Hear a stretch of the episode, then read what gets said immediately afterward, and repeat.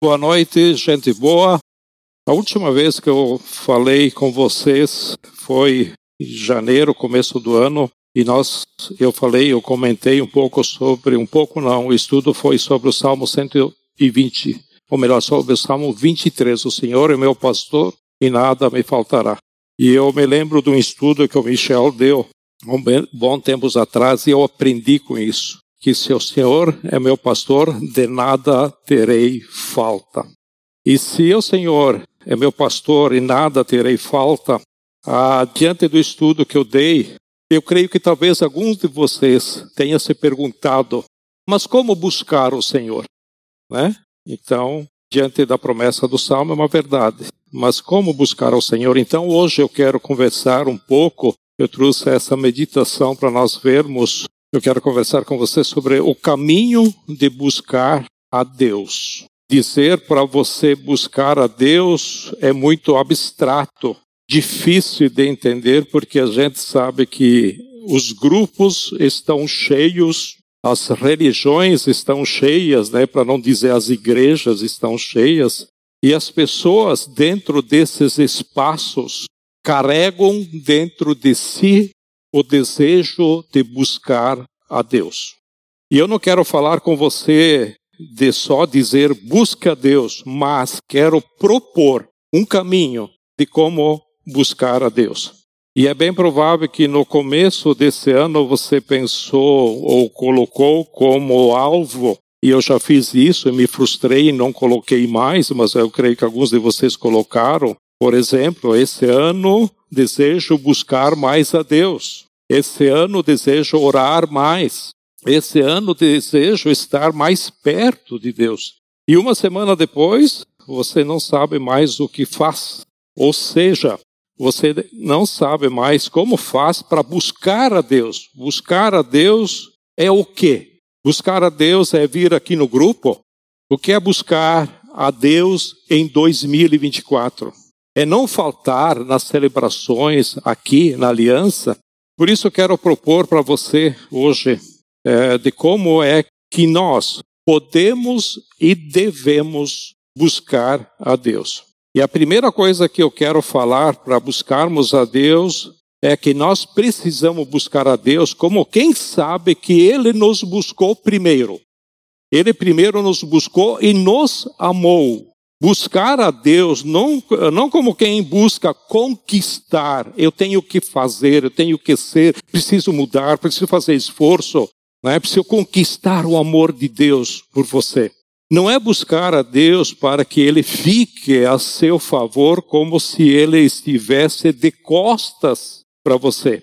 Ou porque ele está muito longe, eu preciso fazer muita força para chegar a Deus. Não é isso que eu estou propondo, é pelo contrário. É buscar a Deus com a consciência, guardem essa palavra, isso é fundamental, com a consciência que se você buscar amar a Deus, é porque Ele primeiro buscou e amou você. É buscar a Deus sabendo que antes da fundação do mundo, Deus já conhecia você. É buscar a Deus como quem sabe que Ele já está na sua ou seja, Deus já demonstrou estar apaixonado por você. Deus já se mostrou estar inclinado a te amar para sempre. E o primeiro jeito de buscarmos a Deus é uma consciência que não estou buscando alguém que está lá longe. Então, a beleza do Evangelho é vermos a grandeza, o tamanho que Deus é, e nós vermos o tamanhinho, a pequenez que somos e mesmo assim, Deus de livre escolha e vontade escolhe nos amar profundamente. Buscar a Deus com essa consciência, entrar no quarto da oração e buscar a Deus onde quer que você esteja. É chegar aqui na celebração de domingo sabendo que Deus já está aqui te esperando. A hora que você acorda, de manhã, Deus está aí esperando você acordar, querendo ouvir a sua voz, se voltando para Ele. É buscar a Deus com essa consciência. Essa é a nossa primeira proposta. A segunda proposta é buscar a Deus secretamente. Essa eu vou repetir. buscar a Deus secretamente. Nós estamos no mundo, uh, num momento do mundo em que cada vez a gente se expõe mais. Ou seja, parece que tudo o que a gente faz tem que mostrar para as pessoas o que a gente está fazendo. Mas isso é o oposto do conselho de Jesus para nós. O que, que Mateus 6, capítulo 6, versículo 6 diz? Alguns de nós têm isso na cabeça. O que, que diz aí? Mas quando você orar, vá para seu quarto, feche a porta e ore a seu pai, que está em secreto. Então seu pai que vem em secreto o recompensará. Jesus disse para nós: quando você for buscar a Deus, entra no seu quarto. No seu quarto, a expressão pode ser: você está na cozinha, você pode estar no carro, né? A expressão fechar a porta no seu quarto quer dizer você sozinho, você e Deus. Feche a sua porta e fale ao seu pai que está em secreto. Fale secretamente ao seu pai, porque o seu pai que vem em secreto te recompensará. Essa é a promessa. O que Jesus está propondo para nós na nossa vida é ter um lugar secreto, é um encontro secreto. Muitos dizem, vou ter um encontro secreto com Deus, eu vou ter um tempo de intimidade com Deus. Aí entra no seu quarto, fecha a porta, leva o café, põe o café na mesa, põe a Bíblia no lado, o celular, aí pega o celular, tira uma foto, e a pessoa diz: tempo com Deus. É assim que a gente convive hoje. Jesus está dizendo: não faça isso. Faça em secreto. Faça silêncio. Era o que Jesus fazia. Quando você lê os evangelhos, vez após vez, os textos falam que para a gente que antes do sol nascer, Jesus se retirava em secreto e ia falar com o seu pai, ia buscar o seu pai. Entra no seu quarto e fechada a porta, e esse entrar no seu quarto, não necessariamente entrar no seu quarto que você dorme, porque eu sei que tem gente que dorme junto com outras pessoas, é impossível fazer isso, né? Mas entrar no seu quarto é como quem diz: pegue a sua agenda, pegue a sua rotina, separe um tempo, Separe um espaço de tempo, separe um quarto, um tempo, um quarto na sua agenda, no seu calendário, no seu calendário do dia a dia e vai conversar com Deus. É você estar diante de Deus. É ir dormir hoje de noite sabendo que horas vou, vou estar só com Deus amanhã. Marca no calendário, põe lembrete na agenda, buscar a Deus em secreto. Fixa um horário. Por exemplo, se for às seis da manhã, pega das seis até às seis e dez, antes de tomar o café. Não leva o café junto e ver a fumaça subir, bater foto. Não, não. É meio-dia, é meio-dia até meio-dia e quinze, antes de ir para o almoço na empresa em que você trabalha. É às seis da tarde quando você volta, faz das seis às seis e dez. É onze horas da noite, das onze até antes de dormir, até 11 e 10, separa um quarto na sua agenda e vai secretamente se encontrar com o Pai. Ele quer te ver lá. Jesus fazia isso, ele se retirava, ele ia orar. Então, primeiro, busca Deus como quem sabe que ele te amou primeiro, e segundo, mas também busca Deus secretamente. E é claro, vai ter dias na sua vida que você vai dormir e não vai querer se encontrar com Deus. Vai ter dias que não vai ter vontade. Vai ter dias que vai dar sono, porque você deixa para o final do dia. Vai ter dias que você vai estar brabo com Deus, braba com Deus. Normal. Quem nunca ficou brabo com Deus? Ah, isso não pode ficar normal. Mas da mesma forma que você respira, da mesma forma que você come, Toma banho todos os dias, com exceção de alguns que tomam banho só no sábado, né? Então tem a desculpa de orar só no sábado. Espero que não seja assim. Põe na agenda, eu vou orar, vou ter com meu pai secretamente. Meu pai me conhece pelo nome e ele me vê quando estou em secreto. Busque a Deus secretamente. A terceira coisa ou terceiro conselho, ou caminho na nossa busca de Deus é busque a Deus em todas as coisas que você faz, tá? Coisas que você faz. Nas palavras de Paulo, em 1 Coríntios, capítulo 10, 31, ele diz: Assim quer vocês comam, bebam ou façam o quê? Qualquer outra coisa, façam como? Tudo. Aqui não está dizendo faço alguma coisa. Tudo para a glória de Deus.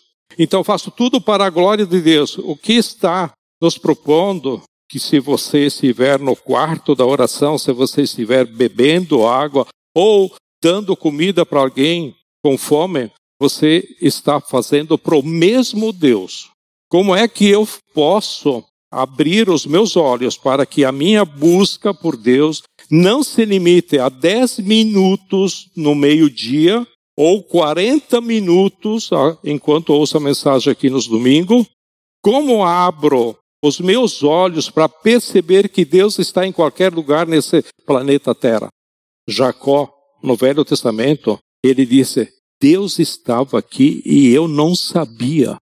Deus está em todos os lugares. É certo que há lugares que Deus está chorando, mas Deus está lá. É verdade que há lugares que Deus está multiplicando o pão, mas Deus está lá. É verdade que há lugares que Deus está celebrando casamentos, mas Deus está lá. Há lugares que Deus está chorando velório, mas Deus está lá. Se nós buscarmos a Deus com o nosso coração em tudo aquilo que fazemos, com impor, não importa o que fazemos, sabendo que estou diante do Criador da vida e a gente faz o que faz, que ora, como quem respira a graça de Deus. Por exemplo, vocês conhecem a história do, de Moisés. Lá em Êxodo, capítulo 3, do versículo 1 até o 4, nós vamos lembrar um pouquinho a história de Moisés aí. Moisés pastoreava o rebanho do seu sogro Jetro, que era sacerdote de Midian. Um dia levou o rebanho para o outro lado do deserto, daqui em diante que é importante, e chegou a Horebe, o monte de Deus. Aí o anjo do Senhor lhe apareceu numa chama de fogo que saía do meio de uma sarça. Moisés viu que, embora a sarça estivesse em chamas, não era consumida pelo fogo. Que impressionante, pensou ele. Por que a sarça não se queima? Vou ver isso de perto.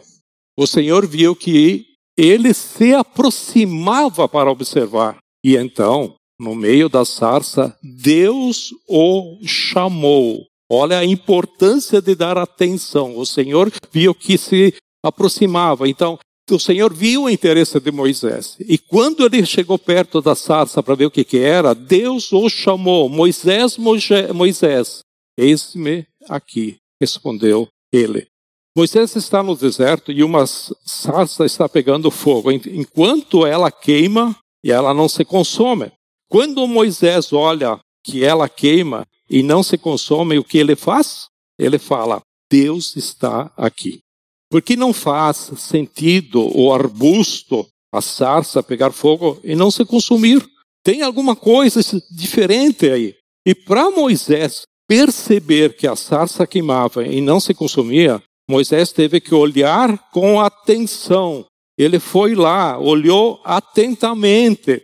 Porque se você passa pela sarça pegando fogo e olha rapidamente, eh, não dá tempo para ver se está se consumindo. Não dá para saber.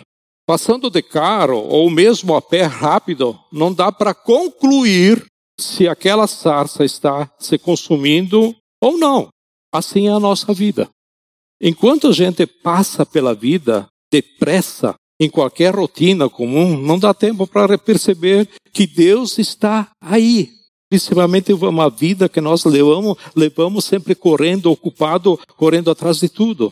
É preciso parar, olhar atentamente, sem pressa, com atenção, em buscar a Deus em todas as coisas ao meu redor seja almoçando com os meus amigos, seja martelando prego, seja limpando a minha casa, não importa o que estou fazendo, o que importa é o que faço. Faço como quem está na presença de Deus. Qualquer coisa. Eu quero compartilhar algo que aconteceu comigo ontem, sábado. Vocês conhecem o Diogo que mora em Farroupilha, ou quase todos vocês conhecem. E ele tem um apartamento aqui, ele está vendendo um apartamento e faz um mês e meio ele chegou para mim e disse, Zé, eu posso deixar chaves do meu apartamento aqui porque eu não quero fazer chaves, porque se eu faço chave para todas as imobiliárias que eu vou deixar o apartamento, eu vou ter que fazer um monte de chave. Então, se você não se importa, o corretor vem aqui, ele liga para ti, vê se está aí e tal, leva, mostra para o cliente, devolve a chave. Ótimo. E durante a semana tem um, tem dois, tem três. Essa semana não sei o que, que aconteceu. Toda semana, todos os dias, um, dois, um, dois. Na quinta-feira me liga um rapaz, ele me diz o seguinte, Zé, a chave está disponível. Esse rapaz já tinha vindo buscar a chave. Outra vez, ele buscou, ele devolveu no tempo determinado, certo? E aí eu entreguei a chave para ele, mas antes de, de, de, eu entregar a chave, na hora que ele me ligou, ele me disse o seguinte: eu vou ficar a chave todo dia na sexta-feira, eu vou devolver só na segunda-feira, porque ela achava que eu não trabalhava no sábado. Não, eu disse: eu trabalho no sábado, pode me devolver no sábado. Ele disse: eu tenho dois clientes, um na sexta meio-dia e um no, na sexta no final do dia. Tudo bem, fica com a chave, me entrega no sábado, tudo bem. Me liga uma menina, outra imobiliária. Eu entreguei a chave para o rapaz, eu nem sei que imobiliária que ele trabalha. Aí uma menina me liga também que ela já tinha vindo buscar a chave. Essa eu sei que, em que imobiliária ela trabalha. E ela liga, ah, eu preciso da chave amanhã, né? Sexta-feira que eu tenho um cliente. Eu disse, a chave está comprometida com o rapaz, com um colega teu, e ele vai me devolver sábado de manhã. E aí ela disse: Eu tenho um cliente às 9 horas. Ok, quando chegar a chave, se você não se importa, eu te comunico que a chave chegou. Ok? Ok, tudo bem, combinado. E até mais um outro, depois da sexta-feira, me ligou e disse: oh, Só segunda-feira a chave, porque eu só vou vai voltar no sábado. E ainda tem uma menina. Chega sábado, eu esqueci da chave. Eu esqueci do horário. Começo a trabalhar, dia puxado, não tive tempo nem para tomar água, a manhã toda. Chega 8 horas, eu não lembrei a chave. 9 horas, não lembrei a chave. 10 horas, chega a chave. 15 para as 11 eu lembrei da chave. Como é que o rapaz não me devolveu a chave? E como é que a menina também não me ligou? Apesar que eu tinha combinado com ela que eu ia retornar, ó, a chave está aqui. E agora? Pior que eu nem peguei o telefone do rapaz que imobiliária ele era. Chega duas, uma hora da tarde, vamos almoçar. Chega uma hora, abro o salão, começo a trabalhar. Duas horas, chega um senhor, que é meu cliente.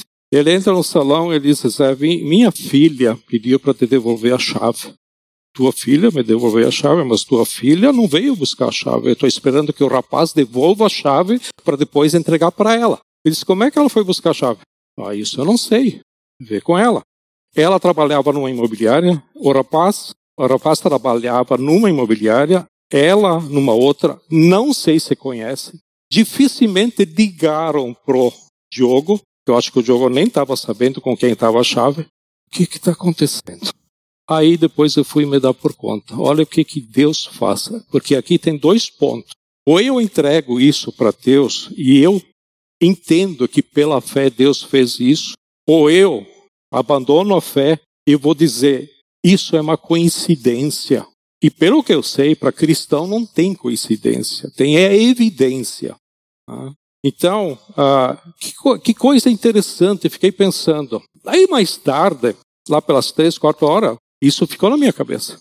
Aí eu fiquei pensando, nove horas era o compromisso. Eu fiquei pensando, sabe o que que nove horas eu estava cortando o cabelo, estava fazendo? Eu estava louvando e adorando a Deus. Eu pensei, disse, olha como que Deus faz as coisas. E aí eu tive a plena paz e certeza, Zé, fica tranquilo que eu posso fazer as coisas para ti sem tu te estressar, sem tu te preocupar, porque tu tem confiado em mim. É porque orei? Não sei. Mas são coisas, que coisas interessantes, né? E aí eu me lembrei daquele versículo 8, 28 de Romanos, que, que diz? Sabemos que Deus age, Ele age em algumas coisas. Não, Deus age em todas as coisas para o bem daqueles que amam, dos que foram chamados de acordo com o seu propósito. Isso me trouxe conforto. Eu, eu pude passar por uma experiência de que daquilo que Deus faz. E até hoje eu não sei como é, como é que como é que a, a, aquela moça conseguiu aquela chave. Se eles se conheciam, não sei nada. É, nem sei se eu vou atrás de descobrir isso, porque eu confio no que Deus fez. Pude ver Deus fazer. Tem um cara que chamam ele de irmão André. Se não me engano, ele foi fundador da missão Portas Abertas. Eu não fui atrás para pesquisar isso, mas me parece que é esse, essa pessoa. E ele dizia o seguinte: fé é a certeza de coisas que não se vê. Todos vocês conhecem esse versículo, é lá em Hebreus, ok? Ponto final. Ele diz que na vida dele, ele foi treinado tanto o olhar dele o coração dele para perceber Deus, tanto que, dia antes dele morrer, escreveu o seguinte: olha o que, ele escreveu, abre aspas. Quando olho para a minha vida, hoje, percebo que a fé não é mais minha companheira. Porque se a fé é crer no que não se vê, que é o que o versículo em Hebreus fala, crer num Deus que não se vê, eu não preciso mais dela. Não preciso mais da fé. Choca isso, né? Olha agora. Porque onde eu olho, em tudo e em todos está encharcado de Deus. Você já pensou em escrever uma carta dessas antes de morrer? Tudo isso que eu estou falando, eu falei, eu não tive, eu passei por essa experiência, só que eu estou contando a experiência e eu não mudei nada no meu estudo aqui. E eu estou convencido que essa experiência, Deus, Deus trabalhou na minha vida, me mostrou diante dessa situação que estou fazendo aqui. Então, você já pensou escrever uma carta assim antes de morrer, dessa, de, dessa, desse olhar para as pessoas, para as coisas que eu faço? E nós lemos o versículo antes, que tudo seja para a glória de Deus. E o que esse cara está dizendo é: dá, quando nós oramos, o que, que a gente faz? A gente ora de olhos fechados. Às vezes eu percebo que alguns cantam aqui, é, aqui no nosso meio, de olhos fechados. E o que esse cara está dizendo é: dá para orar vendo Deus de olhos abertos. É vendo Deus para a circunstância da vida, do dia a dia, o que, que acontece na nossa vida. Nós estamos olhando para isso, estamos dando atenção para isso, ou estamos sempre correndo e a gente não vê a sarça pegando fogo?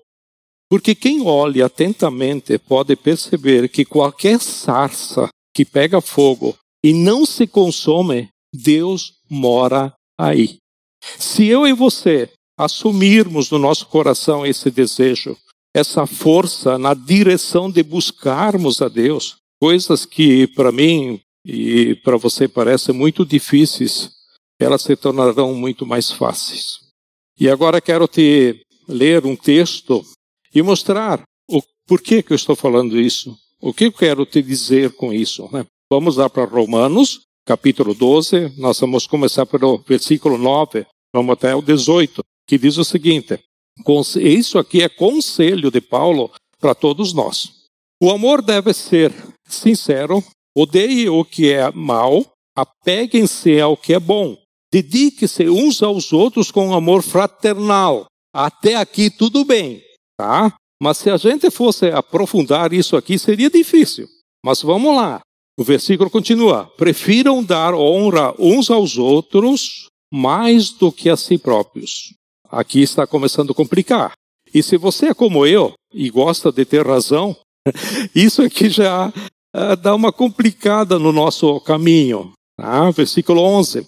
Nunca lhes falte o zelo, sejam fervorosos no espírito, sirvam ao Senhor, alegre-se na esperança, sejam pacientes na tribulação, perseverante na oração. E só quem passa é que sabe o que é ter que ser paciente no meio da, de uma tribulação, né? Versículo 13. Compartilhe o que é o que vocês têm com os santos, compartilhe o que vocês têm com os santos em suas necessidades. Já está complicando. Pratiquem a hospitalidade, ou seja, Receba pessoas na sua casa como quem recebe o próprio Jesus, o próprio Deus. Então ele vai complicando. Agora vai dobrar a complicação. Abençoem aqueles que os perseguem. Abençoem e não os amaldiçoem. Alegre-se com os que se alegram. Chore com os que choram. Tenham uma mesma atitude uns para com os outros. Não sejam orgulhosos Agora olha isso aqui. Mas estejam dispostos a associar-se a pessoas de posição inferior. Não sejam sábios aos seus próprios olhos. Complicou de novo. 17. Não retribuem a ninguém mal por mal. Procure fazer o que é correto aos olhos de todos. Façam todo o possível para viver em paz com todos. Isso aqui é extremamente difícil. É muito complicado. Concordam? Sabe por que é complicado e difícil? Porque dá para você colocar uma máscara de cristão, fingir que é cristão e des descumprir tudo isso que acabamos de ler. Isso que Paulo está uh, propondo para nós são conselhos para nossa alma interior, para o nosso coração. E o coração, quem vê é Deus. E quem está perto da gente também. Quem está longe vê a nossa aparência, a nossa máscara, a nossa atitude. Isso aqui é muito, muito complexo. Isso aqui é muito difícil. Mas se a gente propor ao nosso coração em buscarmos a Deus como quem sabe que Ele nos ama, buscarmos a Deus secretamente e ter olhos para vermos Deus em todas as coisas que fazemos, uma coisa vai acontecer comigo e com você. O Evangelho nos garante isso. E isso está em 2 Coríntios, capítulo 3, versículo 13. O que, que diz aí? E todos nós que com a face descoberta contemplamos a glória do Senhor. A glória do Senhor quer dizer, ou seja, a face do Senhor, tá? Segundo a sua imagem, estamos sendo transformados com glória cada vez maior, a qual vem do Senhor, que é o Espírito. O que é que o Evangelho está propondo para mim e para você? Se você buscar a Deus como quem sabe que Ele não está de costas para você, mas foi Ele quem te buscou primeiro, Ele te amou primeiro e colocou na sua agenda a sua uh, colocar melhor na sua agenda a sua relação com Deus, da importância de falar com seu Pai dia após dia em secreto e colocar nos seus olhos a lente de enxergar Deus em tudo e em todos, você estará dia após dia diante da face de Cristo. Aí a sua vida, a minha vida, vai sendo transformada à semelhança de Cristo, que é o nosso lema que temos ali, né? De sermos semelhantes a Cristo. Dessa forma nós podemos ser. O buscar a Deus é abandonar-se de si mesmo. Enquanto busco a Deus, enquanto olho a face de Cristo, eu estou deixando para trás pedaços do eu, intenções do eu, egoísmo do eu, vícios do eu, e aí o Espírito Santo está distribuindo para você e para mim o que é natural para Ele, para Jesus. Tudo o que lemos aqui agora, amar, ser hospitaleiro, honrar os outros, tudo isso é natural para Deus. Isso não é natural para nós. Para mim não é natural e não é para nós. E o que o Evangelho diz é: todo aquele que ficar com a face descoberta diante de Cristo vai deixar para trás o que é muito difícil e vai apegar-se para a sua vida aquilo que é natural para Jesus e assim seremos mais parecidos, mais semelhantes com Jesus. Então eu sugiro que o item número um na sua lista para 2024, já passamos um mês e meio, mas ainda há muito tempo, seja ser mais parecido e mais parecida com Jesus. E o caminho é a gente buscar a Deus, buscar a Deus, apaixonar-se por Deus, meter lenha no nosso amor por Deus. Vamos ter um espaço na nossa agenda, no nosso dia a dia, para conversar com o nosso Pai. Talvez algum diga, eu não faço ideia como, o que é ficar cinco minutos dentro de um quarto orando? Eu não faço ideia o que é isso. Ou eu não sei nem o que falar. Comece. Comece a adorar a Deus. Sabe como é que eu comecei? E eu faço isso muito. Lá em Apocalipse, fala que os anjos adoram a Deus chamando Deus santo, santo, santo 24 horas por dia. Quantas vezes você chama Deus de santo por dia? Para nisso, Para, pensa nisso e pensa quantas coisas mais Deus é e fez. Comece a falar isso, dizer isso para Ele. E fala que Ele é santo, mas, mas não como uma reza. Se concentra, vira tua mente para Deus, te concentra para Deus e fala.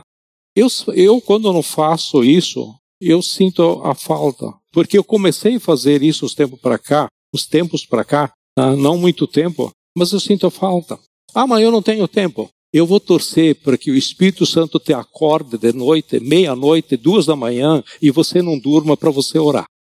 Ele vai fazer isso. Ou você separa tempo para a agenda durante o dia. Não brinca com isso, não negocie isso. Não espere que quem está aqui na frente seja mais espiritual. Ora para você, você tem o mesmo Deus, o mesmo Espírito Santo. Desfrute disso, faça isso, comece isso. Mas tem que separar um tempo para Deus. O meu tempo, eu vou saio do salão, começo a trabalhar oito horas, eu vou sete horas para o salão. Meu tempo com Deus é lá. De vez em quando vem algum cliente, sabe que eu estou lá, bate a porta, atendo tal, mas eu procuro ter o meu tempo. Tanto que no sábado eu vou de manhã cedo e eu não tenho tempo porque Honorina vai junto. Então, é mais difícil para mim ter esse tempo. Tanto que eu tiro um tempo cortando o cabelo, adorando Deus, orando para Deus. Eu não sou mais espiritual que vocês. Eu sou pior que vocês, sou o pior pecador. Mas façam isso. Tá? Ponham lenha nesse amor por Deus. Vamos ter um espaço na nossa agenda para conversar com o Pai. Então, alguns digam, bah, o que, é que eu faço? Se você reza o Pai Nosso, não passa de 30 segundos, né? Acho que sim. Já tentou? Deve fazer. Eu não tentei rezar o Pai Nosso 30 segundos, mas acho que dá mais ou menos isso. Então, às vezes eu não sei nem o que falar. Comece o que falar. Fique em silêncio. Expressa algumas palavras para Deus, aquilo que você já conhece da, é, é, da, da, da palavra, da Bíblia. Então eu desafio você não ter apenas cinco minutos, mas pelo menos dez minutos, como o Ariel, há dois, dois estudos atrás, dois domingos atrás, falou e deu esse desafio. Até ele disse, ó, oh, faço dos dez minutos, né? Ele desmembrou como fazer. Façam isso. Não há nada mais importante no seu, nos seus afazeres do dia do que ter um momento, cinco minutos, dez minutos diante do seu Pai, que te vê em secreto e te recompensa em secreto. Te recompensa do quê? Não sei. Talvez ele vai resolver a questão das chaves para você. Talvez com a própria consciência de que somos pessoas amadas e amados por Ele. Cada um é cada um, depende da tua comunhão com Deus. Como vai ser a sua vida de oração nesse 2024? Então, quero muito incentivar você por na sua busca por Deus, impor a sua busca por Deus na sua agenda. A sua agenda quer dizer, tire um tempo, determine um tempo, faça isso. Não negocie isso. Não negocie isso. Não negocie a sua busca por Deus e nem a sua vida com Jesus. Levante antes, estipula um tempo, mas faça isso, que isso é sua importância. Enquanto você ora, Deus trabalha. Você não faz nem ideia o que ele vai fazer. Mas ele vai fazer, uma hora você vai saber. É estranho porque é, o Evangelho diz para confessar pecados publicamente e orar em secreto. Lá em Tiago fala isso. E o que é que a gente faz? A gente quer orar em público ou quer que as outras pessoas oram por nós e o pecado a gente esconde. Então essa é a minha mensagem para vocês meditarem essa semana e creio tenho absoluta certeza que se você tirar um tempo para Deus, Ele está lá te esperando. E Ele ama muito você. Ok? Vamos orar? Querido Deus, nós te damos graças a Ti pelo Teu cuidado para conosco. Muito obrigado, porque Tu tens nos amado primeiro. Senhor, como foi difícil de entender isso, saber que nós somos amados, que nós somos a Tua prioridade. E obrigado porque o Senhor fez isso por cada um de nós para, para as pessoas que não estão aqui hoje também, ó Pai. Senhor, nos ajude, porque nós precisamos de Ti. Nos ajude a, a sentir esse gosto por Ti e ver o Senhor atuar e nós olharmos em tudo que a gente faz, diante daquele tempo que a gente é, separa para termos uma comunhão contigo e ouvir a tua voz, ó Pai, e olharmos para as pessoas, olharmos por aquilo, para aquilo que fazemos, ver que o Senhor está presente em tudo. Por isso, Pai, nos ajude. E nós te damos graças por aquilo que o Senhor vai fazer. Em nome de Jesus. Amém?